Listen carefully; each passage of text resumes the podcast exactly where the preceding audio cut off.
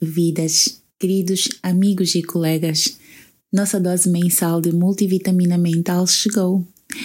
É isso mesmo. CatiCast, o podcast da sua menina de confiança, está no ar. Episódio 6. Seria o penúltimo desta primeira temporada, desta nossa novelinha.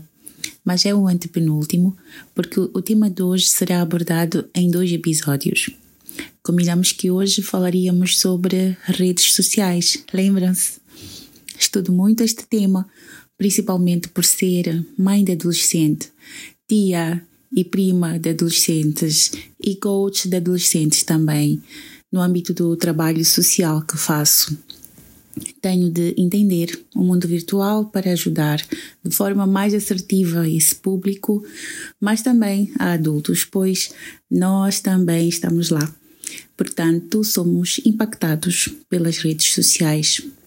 Então, hoje vamos falar sobre como as redes sociais afetam os nossos cérebros.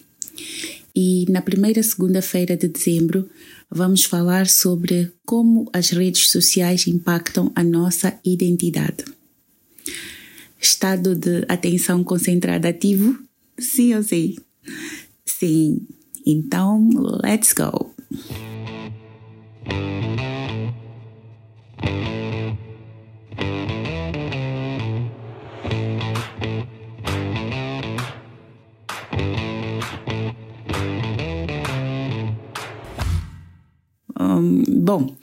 Que as redes sociais modificaram a nossa sociedade, nem precisa falar. A distância geográfica deixou de ser um grave problema. Hoje toda a gente está perto de toda a gente. Eu mesma interajo com muitos amigos de longe, quase tanto quanto ou mais do que com amigos de perto. Personalidades antes quase inacessíveis estão só a alguns megas de distância Podemos acompanhar seu trabalho, mas também sua vida. Uh, podemos interagir diretamente, comentando e recebendo feedback. Sabe bem receber um emoji da Beyoncé depois de reagir a algum post dela, né? Sentimos que deixamos de ser anônimos no mundo. E é isso mesmo. Esse é um aspecto positivo que as redes sociais têm o poder de instantaneamente transformar anônimos em celebridades. As redes sociais são democráticas. Qualquer pessoa, desde que se dedique de forma estratégica, pode promover seus produtos e serviços e também se autopromover. Basta que consiga atrair a atenção do seu público-alvo e manter esse público o máximo de tempo possível. É justamente aí que se encontra o problema o tempo despendido nas redes sociais. Da mesma forma que nos trouxeram benefícios, trazem-nos prejuízos, incluindo para os nossos cérebros.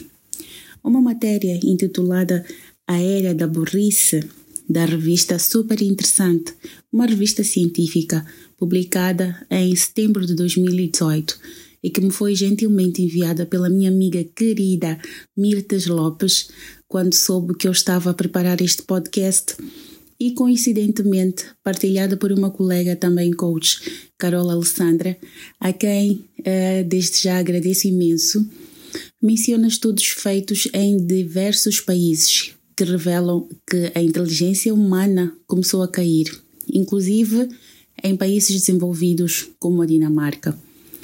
É, gente, estamos a emburrecer. O que isso quer dizer? Quer dizer que os nossos cérebros têm demonstrado redução da capacidade cognitiva, se comparada às gerações anteriores. Mas como assim? Afinal, não se diz que somos a geração mais preparada de sempre? Pelos vistos, não. É que não é o saber ler, ir à escola, ter diplomas, ter formação superior. Não é isso. Isso não é sinônimo de inteligência. Inteligência nestes estudos é medida com base em parâmetros como compreensão verbal, raciocínio, memória, velocidade de processamento. Esses são parâmetros de cognição mental básica, não do nível do gênio Einstein ou outros gênios, são do nível normal. Espera-se que indivíduos normais como eu e você sejam capazes de executar essas operações mentais consideradas elementares. O paradoxo é que, apesar de o mundo ter melhorado as condições de saúde, nutrição e a educação das pessoas, que eram condições que antes tinham melhorado a inteligência das gerações, agora tem-se o inverso. Piorou. Temos ficado mais burrinhos. Menciona-se muitos fatores como hipóteses de, de causa, mas um deles, o mais gritante, é justamente o salto tecnológico. Um dos estudos aí referido sugere que o uso precoce e exagerado de smartphones, tablets, compromete a consolidação dos hábitos de leitura, crucial para adquirir vocabulário, capacidade de interpretação de textos e de formulação de frases complexas. Isso já se vê em crianças e adolescentes, tanto que até na Inglaterra pensa-se em banir os smartphones das escolas. Mas como assim? Vocês podem perguntar. Afinal, não estamos a ler e escrever mais. Não é a quantidade, mas a qualidade do que se escreve a complexidade. Nem precisamos ir à Inglaterra. Aqui mesmo, em Moçambique, o que se escreve nas nossas interações por telefone? RSSS como sinal de risos, kikikiki, emojis, abreviaturas, stickers. Ok, não falta, ok. Então, não são só frases curtas como tá bem, tá nice. São também palavras encurtadas para a comunicação ser mais rápida e engraçada. E é esse o ponto. A comunicação nas redes sociais é tão rápida, instantânea e ao mesmo tempo prazerosa que se torna addictive, viciante. Quando ouvimos isso, Todos dizemos: Ah, eu não sou viciado nas redes sociais, eu paro quando eu quero. Ah, é? Até parece alcoólatra a dizer que para de beber quando quiser. Mas responda-me a algumas perguntinhas. Quanto tempo gasta nas redes sociais por dia? Como se sente quando está longe do celular? Quando esquece em casa? Pior, como se sente perto dele mas sem poder pegar. Estudos sugerem que quanto mais perto do celular, pior o desempenho, porque o proprietário fica ansioso, como que numa crise da abstinência. Por isso aconselha-se a deixar o celular noutro cômodo na hora de dormir. Mas tenho mais perguntas, tenho mais perguntas. Quando vai dormir, olha antes para o celular, visita seus ídolos virtuais quando numa conversa presencial, numa festa de família, quanto tempo consegue se manter concentrado nas pessoas à sua frente e no que está a acontecer no momento sem mexer no celular? Vai a algum evento?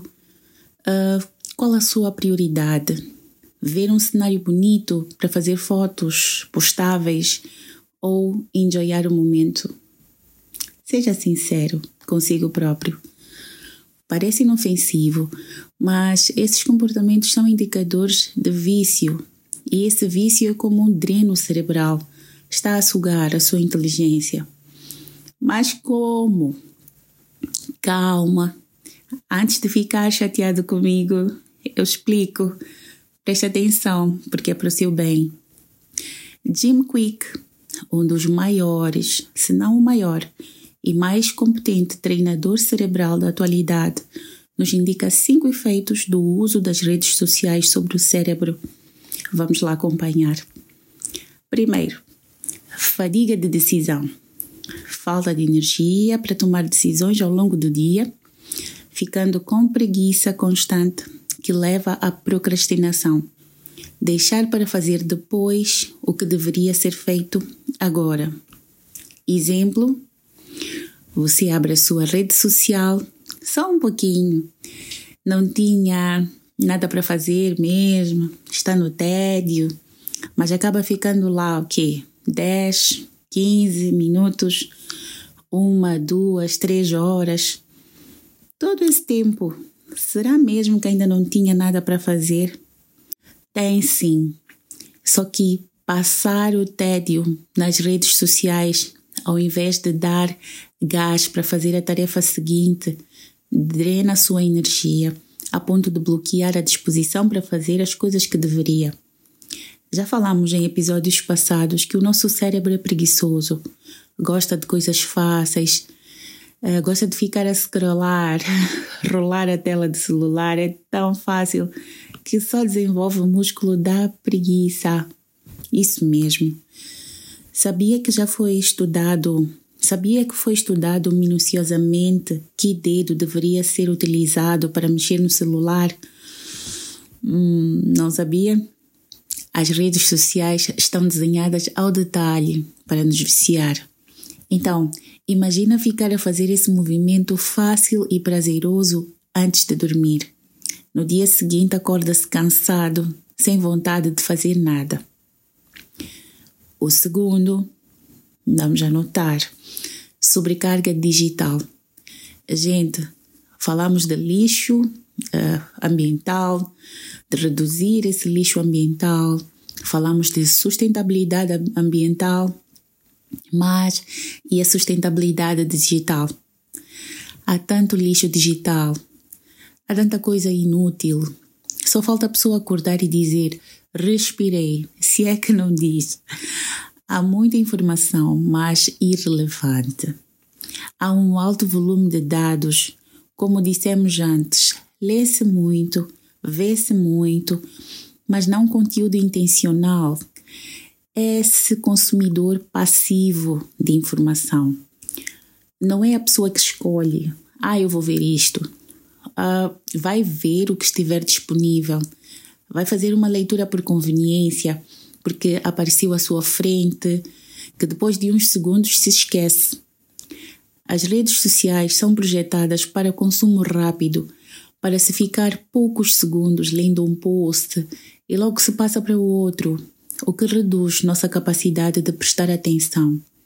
Começamos a achar chato, enfadonho, cansativo ler um livro, um artigo, assistir a um vídeo longo, escutar um catecast de 30 minutos, uma hora.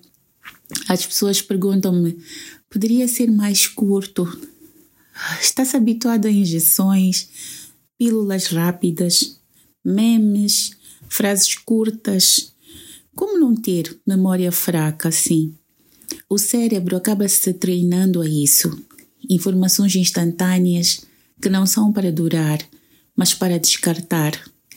Isso nos torna impacientes e incapazes de manter o foco e de processar informações complexas, de fazer ligações de assuntos de áreas distintas, que é a neuroplasticidade, ah, para encontrar soluções sofisticadas e criativas para um problema concreto. Pior, as megas são suas. Você mesmo investiu o seu dinheiro, comprou os seus megas para aceder a coisas sem valor residual que vão evaporar nos próximos segundos. O terceiro aspecto é a distração digital. As notificações que recebemos no celular agem como sinais de recompensa. Puxa, sou tão importante que meu celular até me informa que fulano curtiu minha foto. Ok. Além de causar o transtorno de personalidade chamado narcisismo, que é excessivo amor a si próprio, quando se confunde amor e cuidados próprios com egocentrismo, atender a cada notificação quebra a concentração o estado de atenção concentrada. A pessoa estava ali, focada, a fazer alguma coisa, mas é interrompida por notificações de Fulano curtiu a sua postagem. A pessoa para, vê e depois tenta voltar ao que estava a fazer, enganado que é multitarefa. Interrupções no meio do raciocínio impedem de se chegar ao estado de atenção focada, ao flow que é o mais alto nível de concentração necessário para apreender conteúdos de forma profunda, entender mesmo, a ponto de não se esquecer. as interrupções das redes sociais prejudicam o poder de presença, que é estar efetivamente nos lugares em que se está e captar o que está a acontecer no momento. Há pessoas que estão nos lugares como se estivessem na sua missa de corpo presente. Estão lá presencialmente, não presentemente. Como se o que estivesse lá no celular fosse mais importante do que está ali, diante dos seus olhos. O cérebro aprende essa distração e sempre vai querer lhe levar ao local seguinte, ao momento seguinte. Fim ao cabo, nunca se está em lugar nenhum. O quarto aspecto é a demência digital. Devido a essa dependência exacerbada dos smartphones, nossos cérebros estão a ficar fracos, atrofiados, perdendo a habilidade de memorizar até coisas básicas como um número de telefone. Por quê? Porque o corpo humano é sábio. O que não está em uso é deitado fora. Não estar a usar uma habilidade é sinal de que não tem utilidade. Então estamos a dar ao cérebro o comando para que deite aquilo fora. O quinto aspecto é depressão digital. Scrollar, rolar a tela do celular todo dia faz com que as pessoas desenvolvam depressão devido a sentimentos de que não se é suficiente comparado aos outros. Lembrando que essa comparação é ridícula, porque você está a comparar a sua vida real com um ponto estático na vida do outro. É isso que uma foto é: um microsegundo estático, com a luz, o ângulo e o filtro perfeitos, os sorrisos milimetricamente ensaiados e decorados. Ah, mas eu não me comparo com ninguém. Você pode dizer. Não se engana. Não se engane que fica feio. O cérebro humano não sabe fazer avaliações absolutistas. Ele avalia relativamente. Bom, mal, feio, bonito é sempre relativo a alguma coisa, comparado a. Comparar-se é inevitável. O ideal é que fosse a maior parte do tempo a si próprio e algumas vezes aos outros. Mas se você passa a maior parte do dia nas redes sociais, vai passar a maior parte do tempo a comparar-se aos outros e pode desenvolver o pensamento de que não adianta cuidar de si, porque tudo o que possa fazer é irrelevante. Você não vai mudar, não vai melhorar. Os outros são melhores, sempre serão melhores, têm mais facilidades que você. Há um sexto efeito das redes sociais sobre o cérebro, mas este já não foi indicado por Quick, e sim por Susan Greenfield, que é infantilização cerebral. Susan explica que um cérebro infantilizado é aquele que apresenta baixa atividade pré-frontal, que é a área mais racional do cérebro, que se desenvolve à medida em que as pessoas crescem. A área responsável pelo pensamento mais cognitivo e abstrato e mais atividade da amígdala, tendo um pensamento mais sensitivo e impulsivo. Ou seja, cérebros mais expostos às redes sociais são geradores de pensamentos resultantes de como a pessoa se sente. O mundo é como eu me sinto. Se me sinto mal, o mundo é mau, injusto, etc, etc. Avaliações rasas, sem fundamento concreto, simplistas. Esta proposta da Susan confirma a tese inicial deste episódio. As redes sociais tendem a tornar as pessoas menos inteligentes. Mas, ok, mesmo sabendo disso, não nos conseguimos libertar. Por quê? Isso é sinal de que se está viciado. O neurologista Hudson Mesquita adverte que as interações nas redes sociais são tão impactantes que afetam áreas do cérebro responsáveis pelo prazer ou pela dor, como se se tratasse de interações reais. Liberam dopamina, neurotransmissor do sistema de recompensa do cérebro associado à sensação de prazer. Só que deveríamos fazer coisas complexas para ter essas sensações de prazer. Não deveria ser assim tão simples, tão fácil, pois ao ter recompensa de forma instantânea, acabamos ficando pouco sensíveis à dopamina, precisando de cada vez mais doses dela para sentir a mesma sensação de prazer, o que nos leva a precisar consumir cada vez mais as redes sociais. Mas por que sentimos prazer apenas vendo fotos, vídeos dos outros, só vendo? Devido aos neurônios espelho que temos. Esses neurônios permitem-nos sentir o que o outro sente ao fazer o que vemos. Isso até é comprovado cientificamente.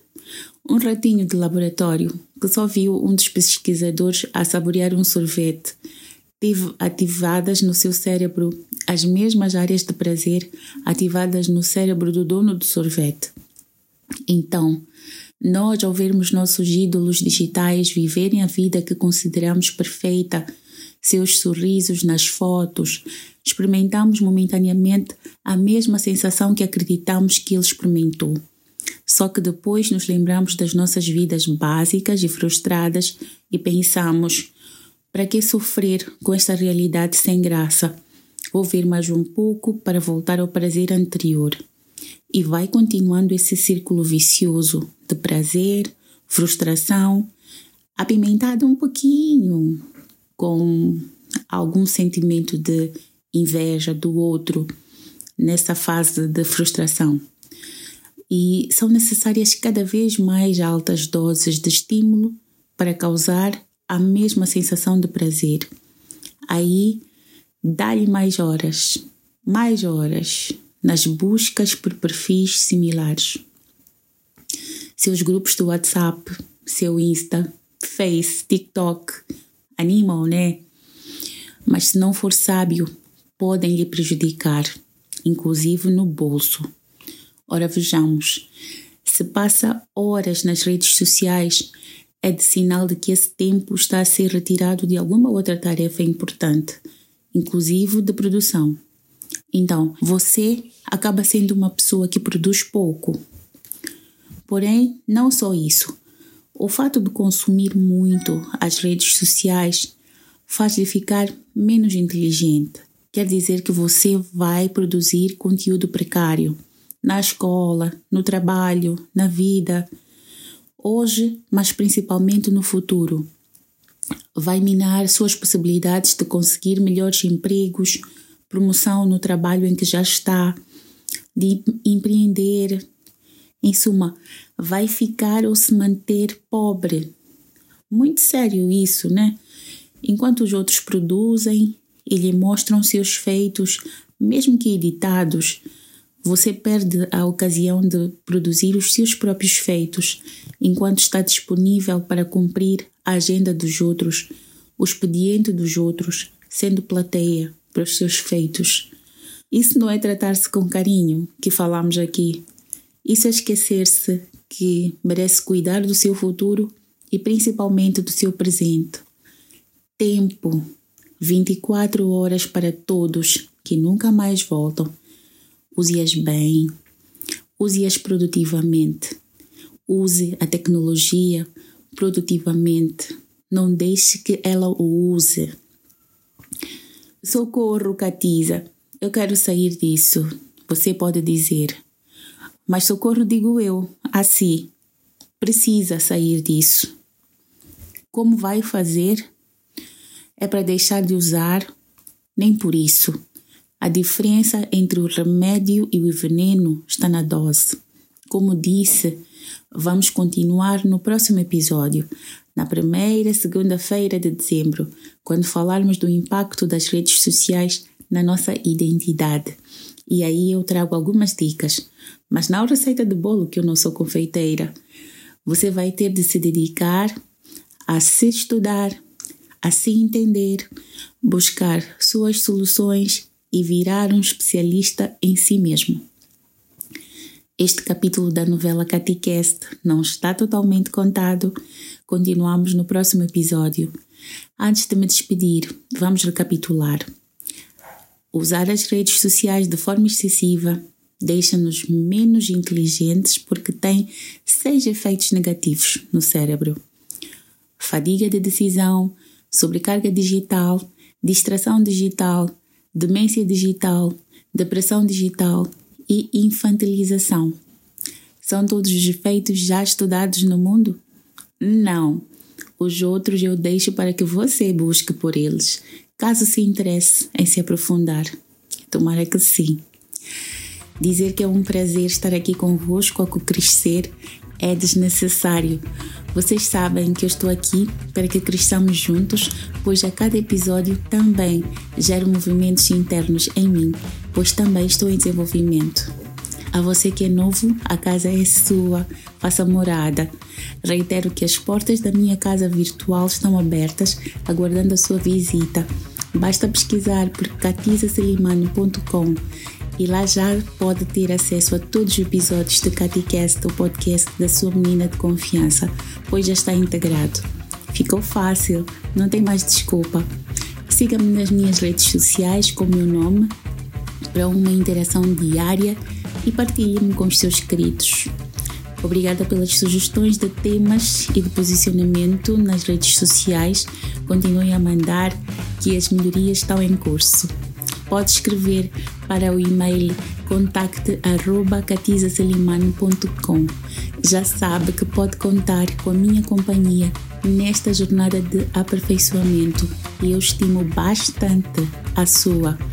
Vamos crescer juntos, juntos, juntos, juntinhos. Um beijinho da vossa menina de confiança.